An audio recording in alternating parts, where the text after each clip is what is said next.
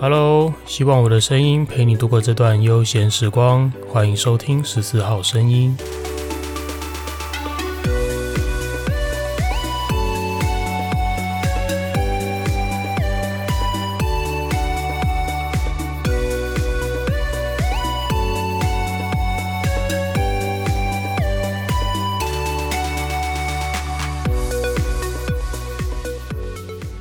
嘿，又是我。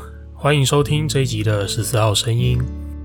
在开始今天的主题之前，先提醒大家一下，十四号声音的第二场直播，二十三号晚上九点钟在 IG，希望到时候能够见到大家。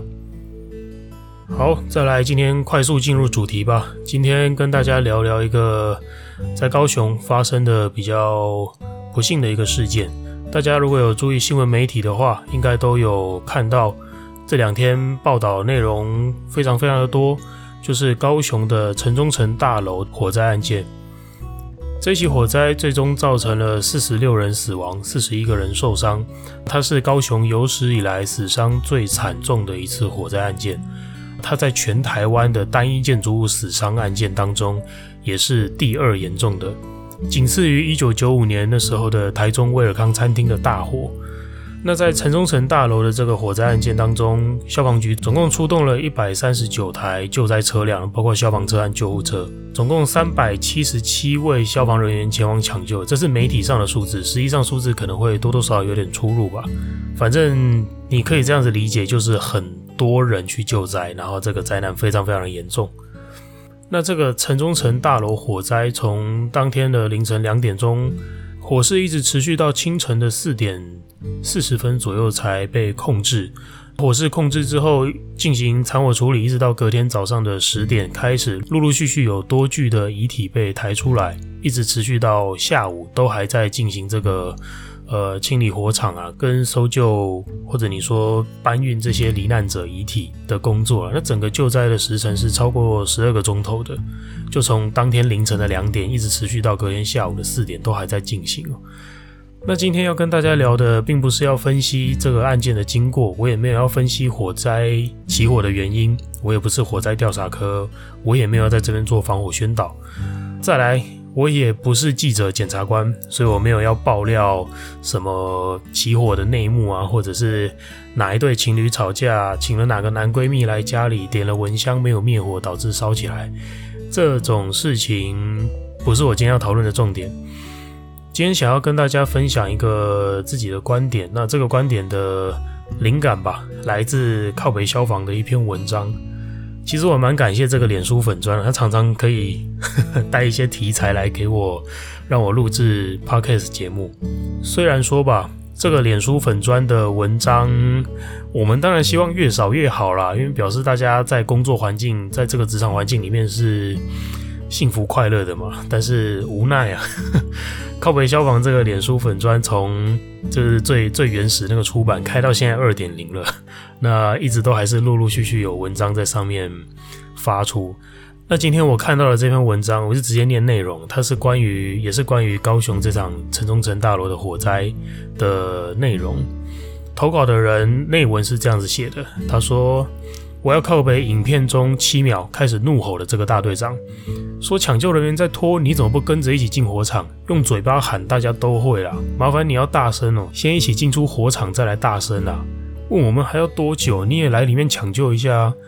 出来之后再看看你要休息多久。麻烦你这个大队长先身体力行，跟着兄弟们进出火场，再来看看你还有没有力气喊。好，那这篇文章。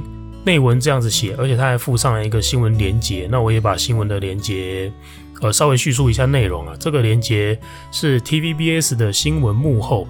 那在片中啊，他拍摄的这个画面是有几位消防队员正穿着装备，准备要再次进入火场。那这个背景就有录到有一个人大喊说：“还在那边拖啊，还要多久啊？”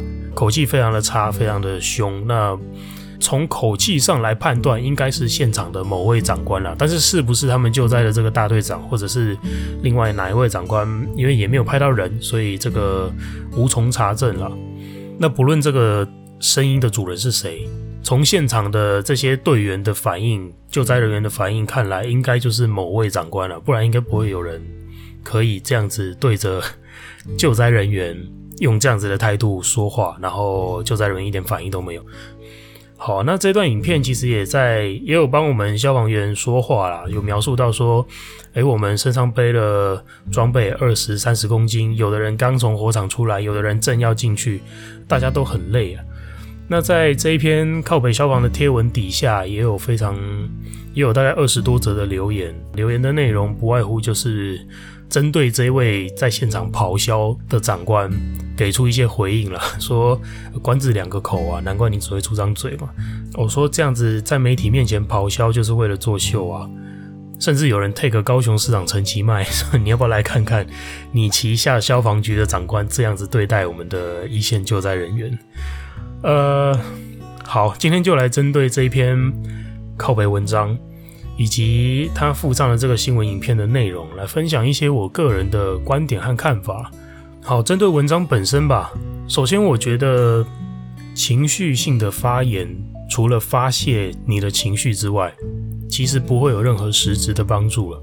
会给出这样子的回应，是因为其实这篇文章合理推断啊，合理猜测，就是某位在现场一线救灾的这个队员，他可能接受到了这位长官的咆哮，接受到长官的指责，所以心里非常的不舒服啊。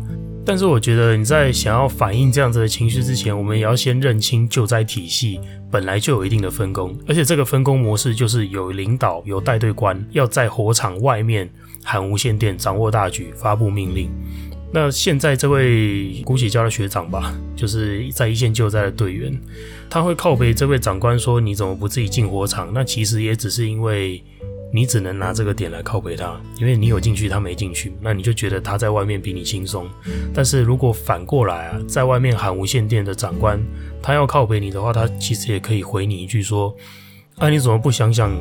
今天是不是我们做了不同的努力，才会变成你进去火场里面救灾，我站在外面喊无线电骂你，就一样的事情。所以其实我觉得这样子看待吧，分工就是分工，它没有所谓的贵贱尊卑啊。会令一线队员感到不高兴的，只是我们的辛苦付出、救灾疲累没有获得同理，然后还被人这样破口大骂，那的确是没有人会开心了。但是还是要强调，情绪性的发言除了发泄，没有实质上的帮助。所以今天你对着这位长官呛说：“啊，你怎么不自己进来火场？”其实长官怎么可能进火场？这样子想象好了，这个长官就算进了火场，你也会靠北他说：“怎么会有长官想要想要进来缴获？你应该要在外面指挥啊！你不指挥啊，我们里面里面的人怎么知道情况？等等的，就一样嘛。所以其实今天分工，既然大家都讲好了。有人要在外面掌握大局，有人要在里面卖体力做出活。那讲好分工是这样，我们就知道这样做。其实你要反映的就只是你的态度可以好一点嘛。其实讲这样就已经足以反映你的诉求了。我想应该是这样。基于以上几点，情绪性的发言，嗯，可以不必。好，第二点是，我觉得说说骂人这件事情吧，我会这样子看待。其实骂人也只是一种资讯上的传达。其实他骂的内容如果有道理，我觉得没有不行，不是不能骂哦。其实这就像情侣吵架一样，情侣吵架，吵架这件事情也只是一种沟通的形式，关键是这个沟通有没有达到沟通的目的嘛？以情侣吵架为例，如果我们感情越吵越好，我们随着吵架彼此之间有更加的了解，那吵架有何不可？吵架感情越来越好，吵架让你越来越了解彼此啊，那继续吵下去啊，没有不行啊，它只是沟通的其中一种方式嘛。那回过头来看待骂这件事情也是，虽然说骂这件事情背后它有带一个情绪在，但是如果我们今天的目的是救灾，我们要平平安安的打灭这场火，我们平平安安的把人救出来，如果用骂的可以在现场有效的达到这个目的，我觉得没有不行哦。那骂的这个动作背后带着的一个情绪，它可能是那种凶狠、不客气，这些情绪其实都是附带的而已。情绪是不是必要？我觉得这个看情况而定。因为有时候有些人、有些对象、有些接受指令的对象，他就是真的挪，他就是你不凶他，他不会听你的。所以这时候我觉得用骂的会有效。但有些人他是很安分的在做在做自己分内的工作的，那会不会有可能这时候你一骂，他就觉得啊不爱走啊，做的辛辛苦苦，然后被人家嫌成这个样子。好，所以我觉得这个情绪是否必要，就要看情况，看你的对象而定。那回过头来，单就这个影片的内容啊，这个影片的内容，我觉得我自己个人认为，骂这件事情，这个情绪相当超级无敌不必要的，一点都没有必要做在现场咆哮队员这件事情。为什么呢？第一个，我先讲骂的内容。因为我前面说到，内容只要有道理，内容只要符合今天我们救灾的目标，当然 OK，你用骂的可以。那今天你骂的内容是还在拖啊，还要多久？背后你想要传达的就只是我希望你们动作加快一点，这个想法其实是 OK 的哦。但是如果用骂的带情绪这样子去表达这个内容，表达说我希望你们动作加快一点，你用骂的表达只会显得这位长官自己焦虑啊，他失去冷静了。如果以我来解读，我会觉得看到他这样子咆哮这段内容，我会解读这位长官的状态就是你们再不快一点我就要疯了。那可能长官有他自己的压力，可是。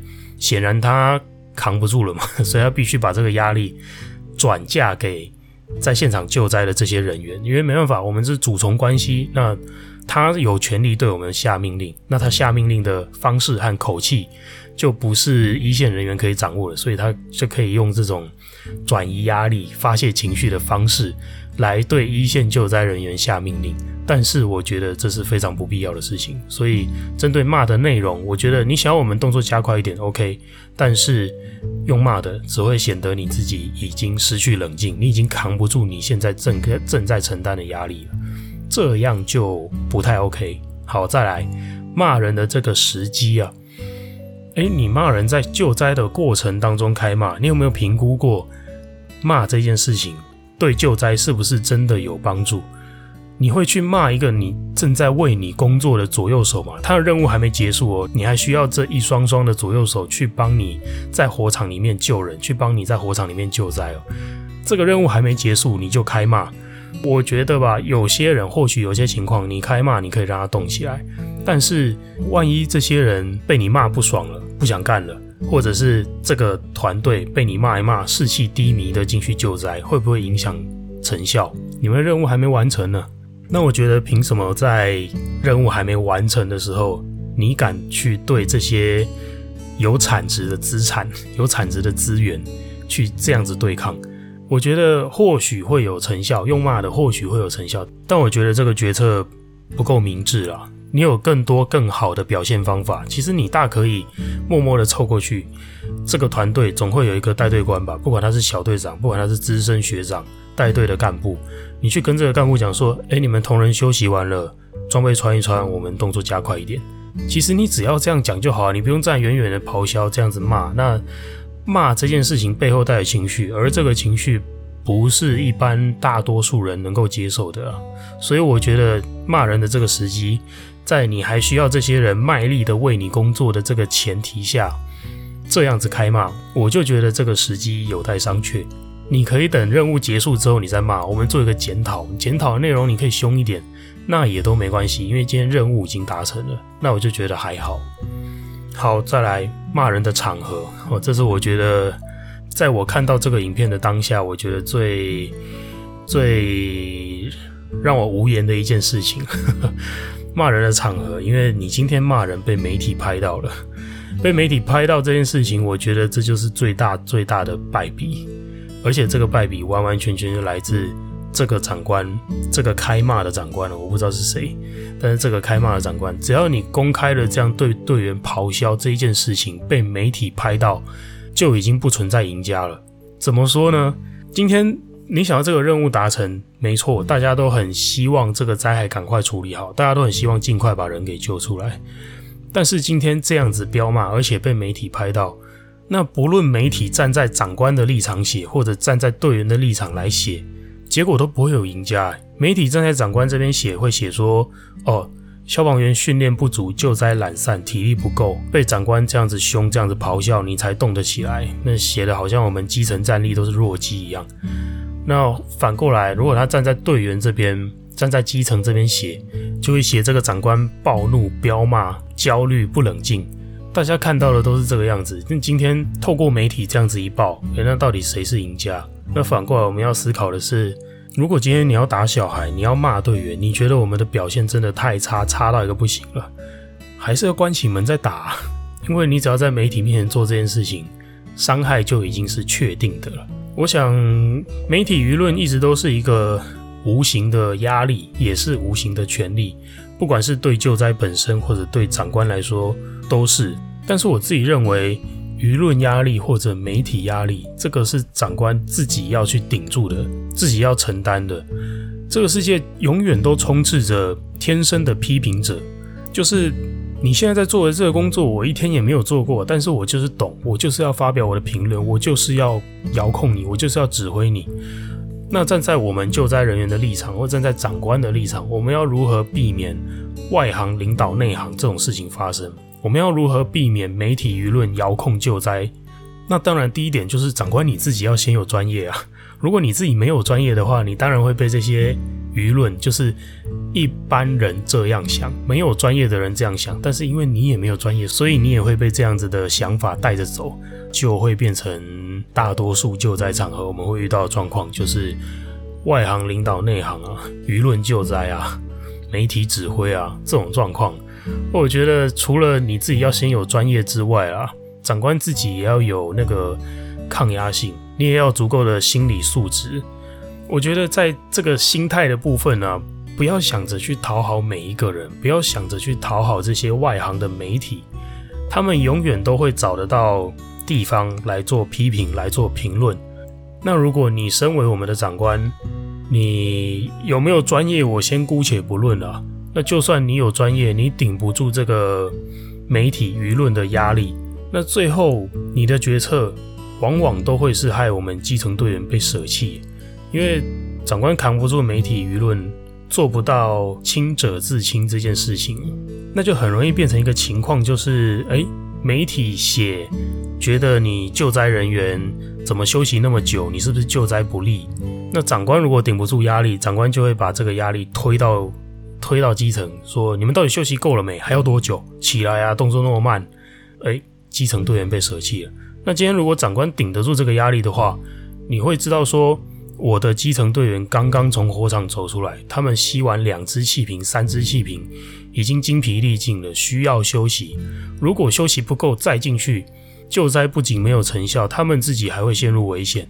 我自己心里如果清楚这件事情，哪怕十家媒体、二十家媒体再这样子写，我都不会派这些精疲力竭的队员回去，回到火场里面去，冒着生命危险救灾。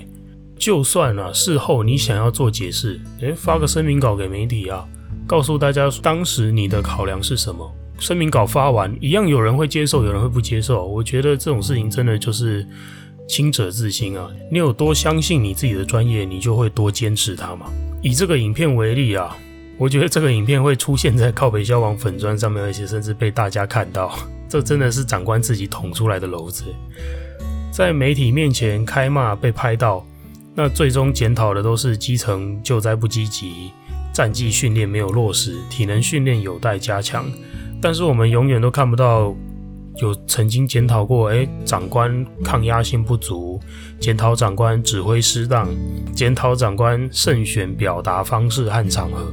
我们看不到这些事情，所以其实往往要是长官顶不住媒体舆论的压力，最终都是基层队员来承担最后最后的这个后果。那我就会觉得这样子，这些在基层救灾辛苦的这些学长姐们，真的是辛苦又可怜。好吧，总结一下这则靠北消防的贴文。第一点吧，基层的辛劳永远都是应该要被同理的，但是情绪性的发言其实无济于事。我们要认清自己在这个救灾场合的分工，管好自己分内的事就好。第二点是。骂其实是沟通方式的一种，看时机、看内容、看场合，只要能达成救灾任务，那就符合大家共同的目标了。骂不是坏事。第三点，希望大家清者自清啊，专业是一个好东西，请大家拥有它，相信它，也尊重它，不要轻易为了讨好舆论放弃自己的专业。你怎么做都会有人骂你，但是难就难在你挨骂的同时，你能不能够清楚地认知到你自己的专业是什么。好，以上就是今天要跟大家分享的内容。希望生者平安，逝者安息。然后，高雄市消防的学长姐们就该辛苦了。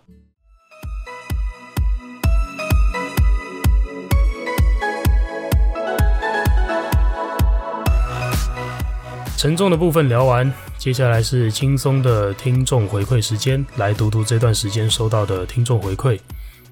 首先，第一则回馈来自于婷，于婷是回应我谈论结婚生子的这一集的内容。于婷说，结婚不是必须，并不是非要结婚不可，双方愿意共同经营一段感情，才真的是难能可贵的。关系的成立很简单，但关系的维持需要很多努力。好，下一个回应来自燕纯。燕纯说：“对于婚姻，我的想法跟你一样，就是可以在我紧急手术需要帮我签名的时候，有一个人可以帮我签名。而爱情的下一个阶段是亲情，但是我没有谈过任何一场恋爱，也没有婚姻，所以我猜爱情就像我同学他们黏在一起那种甜蜜的感觉。如果婚姻进化成亲情后，应该就像我们平常父母相处那样吧。”好，燕纯是一位非常年轻的听众朋友。我想未来随着自己的经验经历变多了，对于爱情、亲情、婚姻，或许你还会有更多不一样的想法。好，下一位回应来自 Christine。Christine 的回应简洁有力，他说同意你对婚姻的看法。再来是庚恒，庚恒说领养没有父母的孩子，让他们有个家，真是一件很美的事情。嗯，我也这么觉得。领养小孩真的是在各方面我都觉得是很棒的事情。不论你是呃一种自我期许、自我成就的动机，或者你有现实面的考量，呃，领养小孩我觉得都是条件很好的事情。好，再下一位是来自康妮的回应。康妮说：“我家有两只，让你领养。”好，这个一打二的妈妈可能快要受不了了，向大家请求支援。好，下一位是来自邓邓的回应。邓邓说：“我也觉得领养很好，其实没有孩子更好。”我也这么觉得，就是一个人自由自在啊。再下一位回应的是嘎嘎，嘎嘎说：“经营感情才是核心重点，婚礼的过程在心理层面是一种仪式感，强化你对感情对象的认同。但是婚姻在法律层面就是一张纸。” OK，这我认同，而且你，而且嘎嘎提到了一个重点，就是，诶，婚姻它有可能是可以强化感情的一件事情，但是它强化感情是来自于你在心理层面的仪式感，你对这个对象透过婚姻，透过这个仪式更加的认同，但其实这个仪式非必要。好，嘎嘎另外也说，领养小孩只要有爱，没血缘也是你的孩子。嗯，这句话说的很好，我喜欢。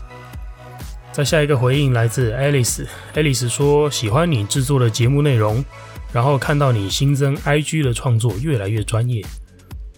好，感谢 Alice 喜欢，因为最近我学会了剪辑影片，我也常在 IG 上面分享一些，呃，不管我的生活、我出勤、密录器录到的内容，讲讲看话，我会后置一下，然后分享在 IG 上面，哎，广受好评呢。下一位回应来自浩峰。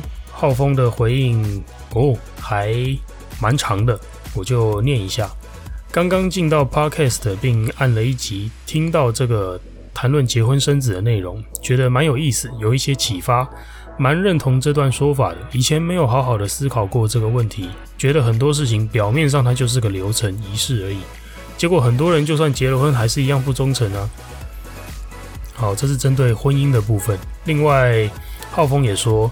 诶，这位 Podcaster 指的就是我，他启发了我想要做一件事，未来我想要领养小孩，太开心了！我也觉得领养小孩是非常好的事情，值得推广，值得鼓励。好，期待未来大家都领养了几个小孩之后，我们再来好好的做交流交流。好了，以上就是今天一整集的节目内容，希望你会喜欢。如果你听完之后有任何的心情感触想要跟我说的话，都欢迎你私讯到我的 IG 账号 Martin 赵十四，我都会认真的看过每一则留言，并且做出回复哦。喜欢十四号声音的话，也请帮我在 Apple Podcast 上面留下五星好评，多多分享我的节目哦。很开心我的声音能陪伴你度过这段美好时光。十四号声音，我们下次见喽，拜拜。